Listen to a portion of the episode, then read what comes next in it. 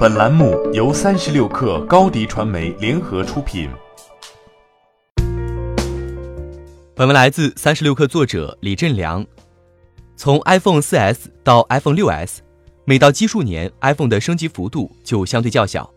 以此类比，华为2019全连接大会其发布内容的震撼程度，相比2018年也是小年。2018年全连接大会上，华为发布全站全场景 AI 战略，并推出采用华为自研达芬奇架构的升腾310和升腾910芯片，开始进军 AI 芯片市场。今年一月，发布了 ARM 架构的鲲鹏九幺六、九二零处理器。鲲鹏包括服务器和 PC 机芯片。鲲鹏九二零是业界首颗六十四核的数据中心处理器。升腾包括训练和推理芯片。用于训练的升腾九幺零，半精度算力每秒浮点运算次数达二百五十六次，是业界的二倍。有了这两个服务器芯片系列打底，今年全连接大会主题则顺延而下。华为开始构建鲲鹏、升腾为基础的 AI 计算生态。虽然生态打造说起来不如 AI 芯片的首次发布震撼，但徒有技术而形不成生态就难以持久，也不能给华为带来营收利润。华为将其 AI 计算生态总结为一云两翼双引擎。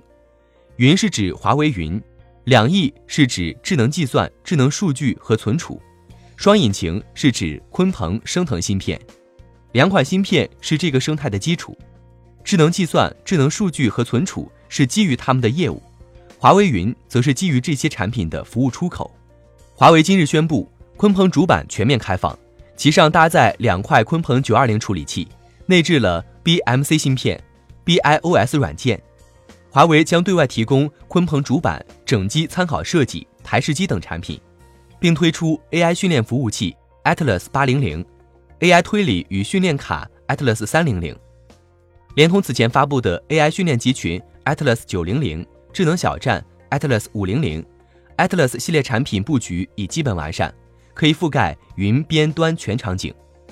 在硬件层面，目前华为对外提供的产品涵盖主板、SSD、网卡、RAID 卡、Atlas 模组和板卡等。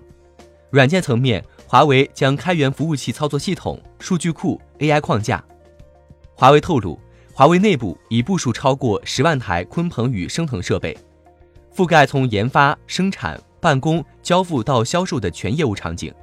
其产品与解决方案中的网管系统，其服务器已经全部切换到鲲鹏平台。华为云百分之六十以上的场景今年会切换到鲲鹏与升腾平台，其中华为消费者云现已全部切换到鲲鹏平台。现在，华为的 AI 计算刚刚起步。商业化和生态构建尚在早期阶段，但其所处的市场庞大，增速很快。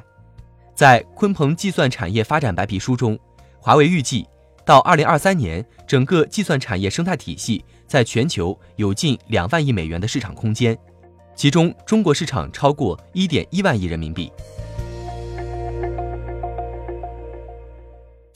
欢迎添加 baby 三十六克 b a b y 三六 k r。加入克星学院，每周一封独家商业内参，终身加入学习社群，聊风口谈创业，和上万课友一起成长进化。高迪传媒，我们制造影响力。商务合作，请关注新浪微博高迪传媒。